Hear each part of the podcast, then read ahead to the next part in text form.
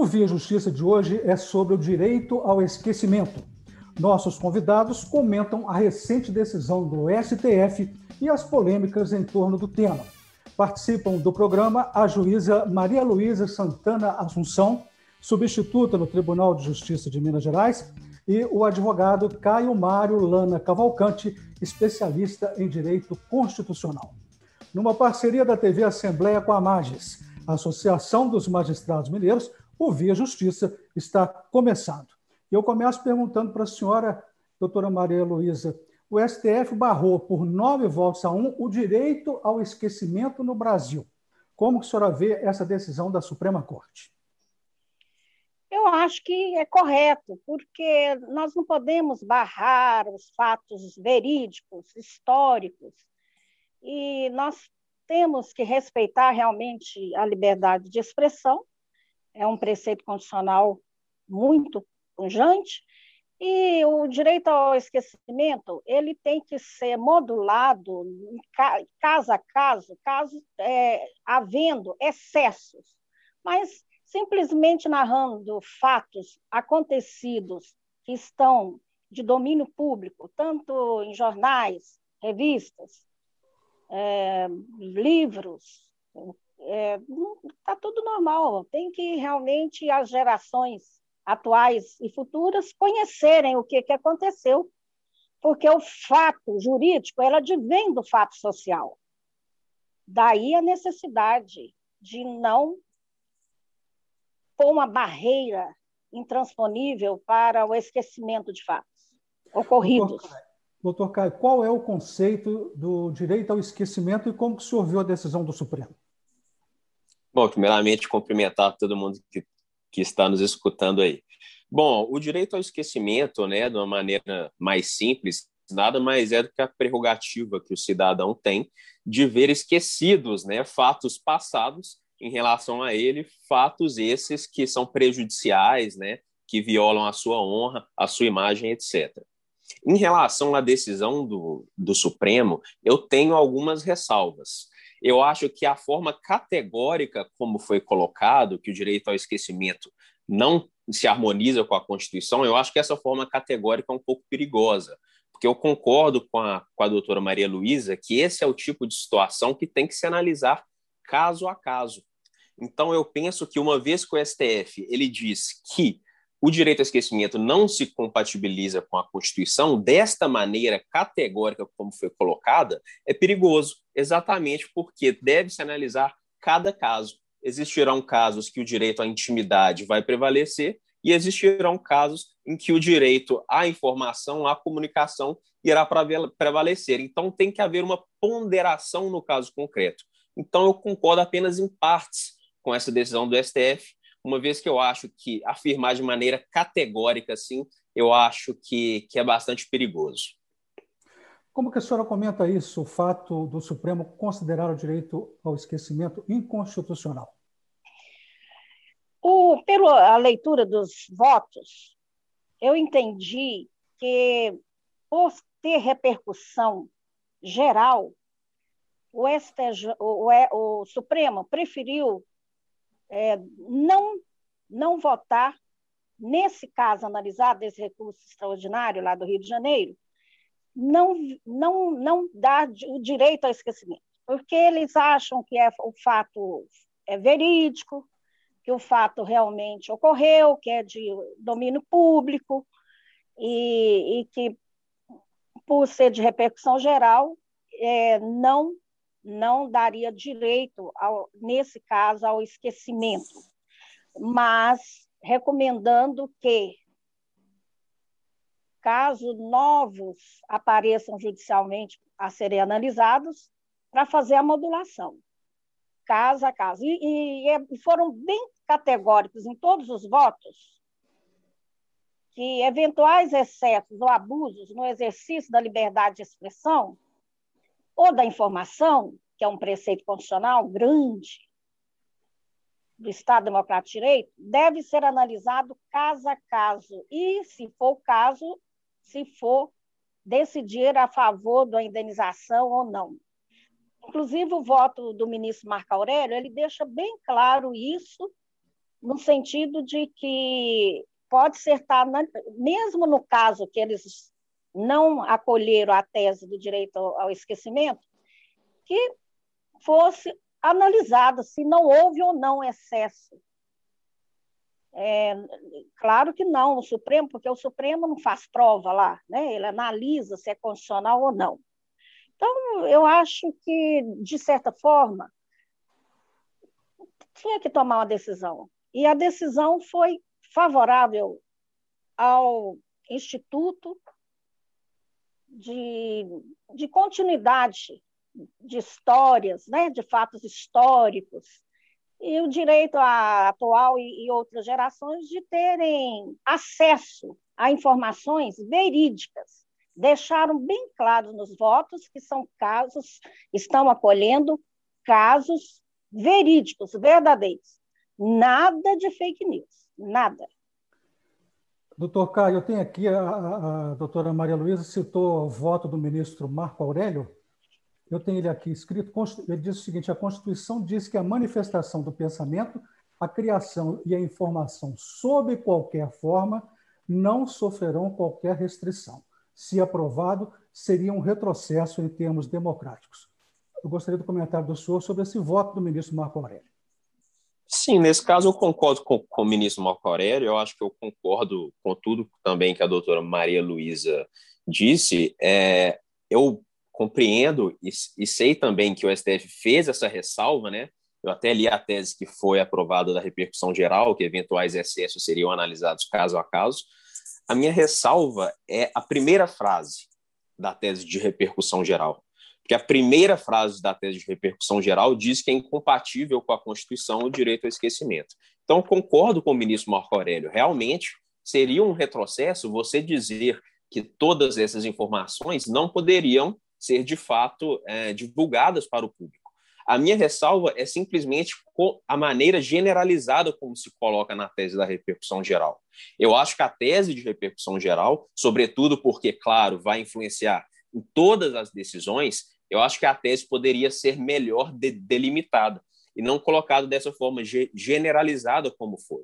Então, concordo com o ministro Marco Aurélio. Realmente seria um retrocesso, sobretudo é, em termos históricos. Tem pouco tempo que a gente está numa república democrática, né? Há pouco tempo a gente viveu aí a ditadura militar. Então, claro que tem que ter todo esse cuidado com o retrocesso. Eu só acho que a análise tem que ser feita casuisticamente, como inclusive o STF falou, como a doutora Maria Luísa bem colocou. Eu só acho que se equivocou nessa primeira frase, que para mim está muito categórica e generaliza muito a discussão. O senhor falou aí no voto, é, lembrando da ditadura, a ministra Carmen Lúcia abordou isso. Ela disse que o esquecimento suprime fatos e ajuda a cobertar fatos. Ela recordou o regime militar e disse: é preciso que se ponha a luz para que a gente verifique e não se repita. Gostaria que a senhora comentasse essa, esse voto da ministra Carmen Lúcia, doutora Maria Luísa. Eu concordo, eu concordo plenamente, por uma vez que os fatos que ocorreram e sendo legítimos, a informação da mídia sendo legítima, tem que ser validado no sentido de, de um aprendizado, porque o direito é, é esse evoluir sempre. E não podemos simplesmente esquecer o que já aconteceu. Inclusive, nesse voto da, da ministra, além da ditadura, ela ainda faz ressalva da questão da escravidão, da questão da violência contra a mulher, contra índios, contra gays, senão pelo relato e pela extinção de exemplos específicos para comprovar a existência da agressão da tortura e do feminicídio. Ela põe até pra, para uma reflexão que se passar, se proibir jogar um, um, um manto em cima disso, pode, entre aspas, né, prejudicar as novas gerações e até nós, aplicadores do direito, de estar é, coibindo, coibindo a práticas tão nefastas que não valem a pena serem repetidas. Né? O direito penal ele tem esse aspecto pedagógico, não só de punir, mas também de aprendizado. A ministra disse que a geração dela lutou pelo direito de lembrar. É. Só colocando isso, doutor Caio, eu pergunto ao senhor: é, é. é. o direito ao esquecimento seria uma censura aos meios de comunicação? Eu penso que não. Eu, eu concordo com a doutora Maria Luísa em tudo que ela disse. Realmente não se pode colocar um manto em abusos, né, em questões como feminicídio, escravidão, isso claro que não deve ser esquecido jamais. Mas a minha questão é que também eu penso que os direitos fundamentais do indivíduo também têm que ser levados em consideração. Isso também é ser democrático, isso também condiz com o Estado democrático de direito, e principalmente na seara do direito penal, a gente tem que levar em consideração que a pena também tem que ter um caráter de ressocialização do indivíduo. Então, se, então, se, se por um lado, sim, feminicídio, escravidão, todos esses abusos que são realmente lamentáveis, aqui eu repito que são lamentáveis, isso deve ser lembrado. Só que, por um outro lado, temos que lembrar também que um dos, dos fundamentos da pena é a ressocialização do indivíduo. Então, por isso que eu volto a repetir: cada caso tem que ser analisado, na minha opinião. Então, por exemplo, o indivíduo aí que já, já foi condenado a 20, 30 anos, eu penso que em um caso concreto isso tem que ser avaliado. Talvez esse indivíduo não consiga um emprego, não consiga é, o dinheiro necessário para a sua própria subsistência, às vezes em virtude de fatos que por mais de 30 anos já, já aconteceu, faz fatos que ele já foi condenado, já cumpriu a pena, então isso merece ser lembrado para sempre. Então, eu não estou dizendo que tem que ser ou não tem que ser lembrado. Eu estou dizendo que as coisas têm que ser analisadas caso a caso. Porque se, de um lado, como bem falou a doutora, e eu concordo com ela nisso, esses fatos não podem ser esquecidos, por outro lado, temos que ver também a ressocialização do indivíduo, esta penalização é, permanente da sua imagem, da sua honra, isso também são casos que têm que ser ponderados. Doutora Maria Luísa, a posição é, dos operadores do direito na área penal, eles é, dizem o seguinte: é, eles são favoráveis e dizem que sem o direito ao esquecimento seria o mesmo que aplicar penas perpétuas por meio da mídia e da internet. Como ver essa posição? Pois é, o, o voto do ministro Luiz Fux ele realmente fez esse recorte. Né? Ele falou que é inegável que o direito ao esquecimento é uma, é uma decorrência lógica do princípio da dignidade da pessoa humana. E quando há um confronto entre valores constitucionais, é preciso eleger a prevalência de um deles. E, na visão do, do ministro Fux, é que o direito ao esquecimento ele pode ser aplicado, mas no caso dos autos do recurso que estava sendo julgado, porque nós temos que, nós somos submetidos aos processos ajuizados. Então, naquele caso específico, ele observou que os fatos são notórios e assumiram um domínio público, tendo sido retratados não apenas num programa televisionista de televisão, mas em livros, em teses de mestrados, em revistas, jornais. E por esse motivo, ele acompanhou o relator pelo desprovimento do recurso. Então, quer dizer, é, tem valores, sim, tem a questão, mas o direito penal, a execução penal já resolve isso lá na legislação específica. É, depois de cinco anos, depois da revisão, depois que cumpriu a pena, etc., não está lançado mais nos antecedentes ali. Mas isso não quer dizer que casos pontuais, históricos, que, de certa forma, é, a repulsa ao ato cometido ajudou a estar tá afastando é, posições de impunidade, são devem ser considerados. Então, aqui há dois princípios: o da dignidade da pessoa humana, claro, muito perfeito, temos que realmente nos preocupar, mas há o confronto também com a liberdade de expressão e do direito das gerações atuais e futuras. Nós que somos professores, a gente sempre baseia em fatos históricos.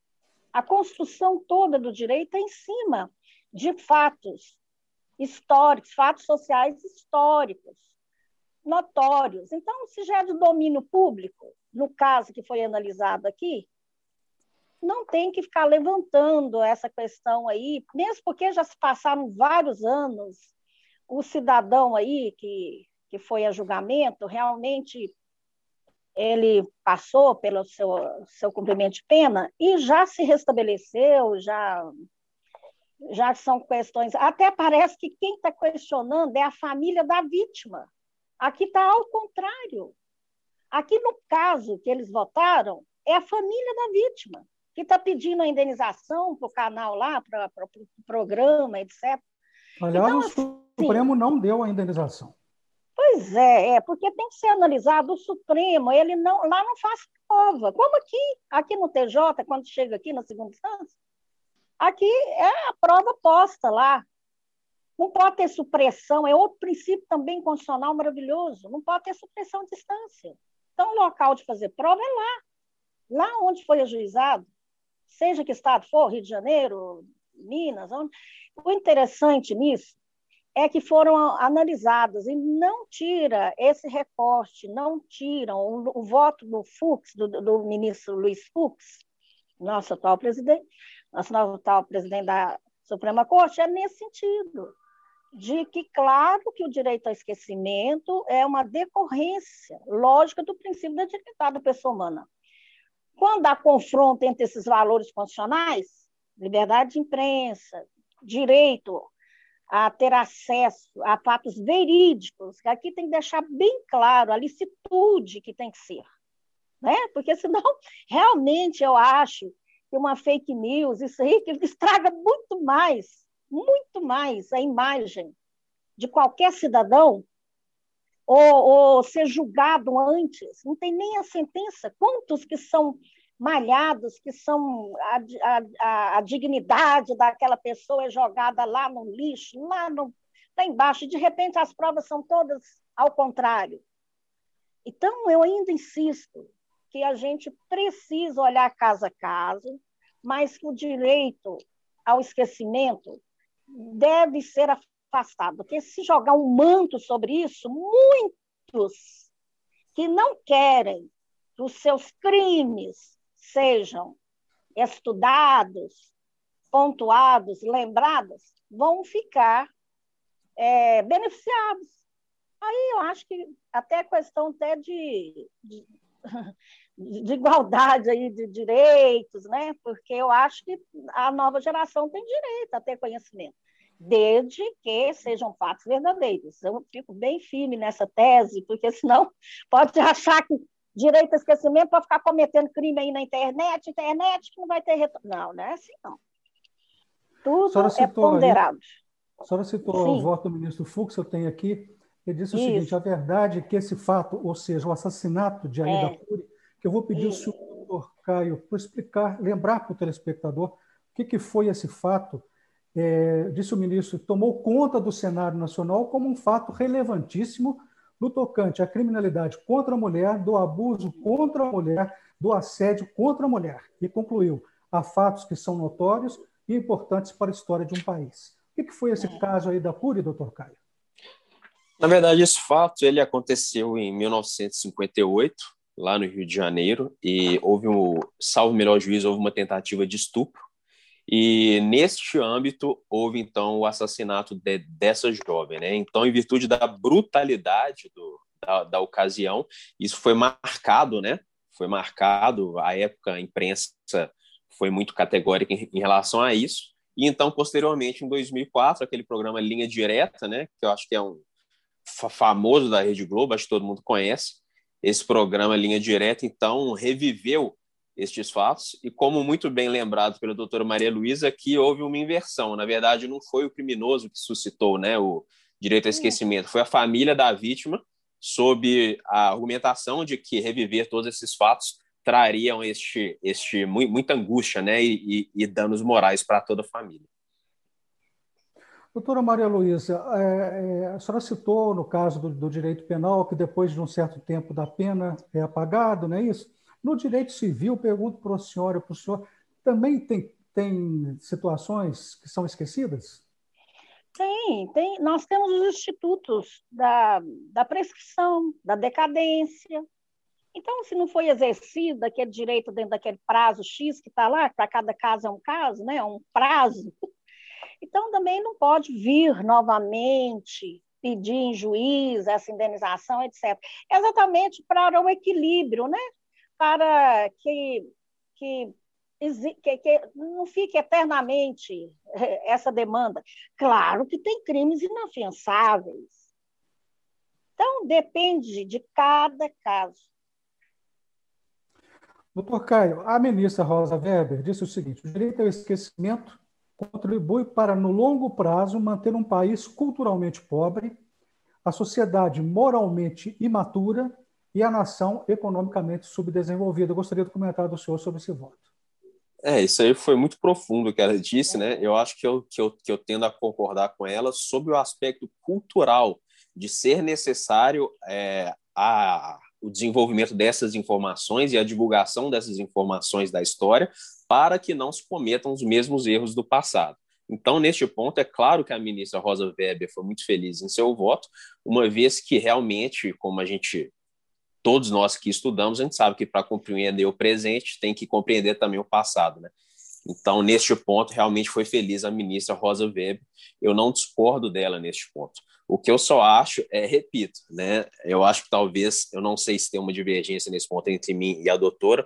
A questão que eu acho é realmente que não tem como você banalizar como foi feito na tese de repercussão geral que o direito ao esquecimento é incompatível com a Constituição como bem disse a doutora Maria Luísa, naquele caso, né, da Aida Cury, foi, foi entenderam os ministros que o direito ao esquecimento não seria aplicável, uma vez que isso já havia sido muito divulgado, né, como bem disse a doutora Maria Luísa, e nesse caso específico eu concordo, só que eu acho que não dá para banalizar que em todos os casos vão ser assim, e eu acho que também, como eu disse anteriormente, né, no Estado democrático, tanto essa ideia da informação tem que ser valorizada, como tem que ser valorizada também a dignidade da pessoa humana. Então, eu acho que cada caso é um caso, como bem colocou a doutora Maria Luísa. Pergunto para a senhora, e vou colocar o voto do ministro Alexandre de Moraes, doutora Maria Luísa, e diz o seguinte: a narrativa de um fato cruel nem sempre por si só é desrespeitosa. O fato é cruel em si. Pois é. Olha, primeiro fazendo, não que eu esteja discordando, eu acho que o professor está correto, o nosso é, debatedor, no sentido de que às vezes a emenda foi um pouco além. Eu acho que é até acho que a, questão aí até mais de, de somática mesmo, de, de, de, acho que mesmo de interpretação. E, e assim, eu acho que poderia, quem sabe, né, nos embargos declaratórios estarem resolvendo essa questão, que realmente ampliou demais, assim, tipo é proibido geral. Mas na hora que a gente vai lendo cada voto, os votos fazem essa, essa pedem que fazem análise caso a caso. Então eles fazem essa modulação. Então, às vezes, foi realmente a emenda infeliz de tá, estar colocando de uma forma assim que nunca mais pode ser questionado isso. Aí eu concordo plenamente com o nosso debatedor. Agora, quanto, é, quanto ao voto do, é, do ministro Alexandre, realmente é, é, é, aquilo são vários princípios que estão sendo analisados e todos princípios condicionais.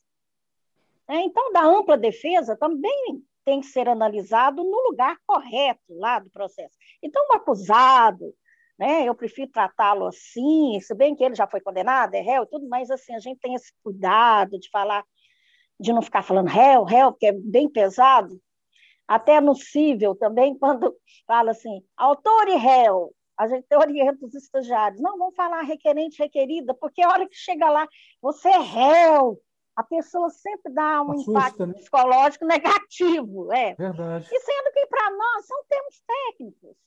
É, para nós do direito, assim, isso aí a gente quer é o devido processo legal, que a pessoa que é acusada tenha ampla defesa, possa estar a tempo e modo atuando né, com seus advogados, E, e depois do, do, da sentença e do veredicto transitado em julgado é cumprir e passar pelo, pelo, pelo devido processo legal. Eu defendo, eu acho que está correto o que ele fala, que o, que o acusado, e também nem sempre o acusado fala a verdade, né? Às vezes ele nega. E o ato em si, aquele ato teve uma repercussão grande demais no Rio de Janeiro na década de 50, até foi quando eu acho que a maioria de nós, eu, eu já nasci, né? Eu nasci ainda em 58, mas às vezes os senhores nem, alguns aí, igual o nosso querido professor, tão jovem, então, às vezes ele até nem tinha. Por isso que tem que ter direito, a gente que estuda direito, a gente faz pesquisa, faz mestrado, faz estudo de casos, é, tanto nós como a sociologia, como a filosofia, a gente tem que ter material de pesquisa, tem que ter Sim. material de pesquisa, com todo respeito, mas temos que ter acesso a isso. Nós estamos chegando ao final do programa. Rapidamente, peço aos senhores as considerações finais, doutor Caio. Bom, é tentar ser o mais rápido possível, né? Primeiramente, agradecer o convite, foi muito bacana, estou sempre de portas abertas caso vocês queiram debater outras questões. Agradecer também a doutora Maria Luísa, eu acho que foi um grande prazer poder conhecê-la aqui e poder aprender um pouco, né, com todo esse, todo esse entendimento e experiência da senhora. A senhora agora, doutora Maria Luísa. Ah, foi um prazer, é sempre uma alegria estar no debate tão, de um tema tão atual, e nesse mês, né, que sempre comemora internacionalmente o mês internacional dos direitos das mulheres, o caso da AIDA, esse caso em si, foi uma base, né? Essa repercussão negativa ajudou o legislador a pensar melhor, o próprio judiciário, né? afastar essas teses um tanto quanto ultrapassadas. Então, isso é evolução. O direito é isso, né? Um dia após o outro e vamos aprendendo. Muito obrigado à senhora, muito obrigado ao senhor pelas participações. O Via Justiça de hoje termina aqui. Nós conversamos com a juíza Maria Luísa Santana Assunção, substituta no TJMG, e o advogado Caio Mário Lana Cavalcante, especialista em direito constitucional. O Via Justiça é uma parceria da TV Assembleia com a Magis, Associação dos Magistrados Mineiros. Obrigado por sua audiência.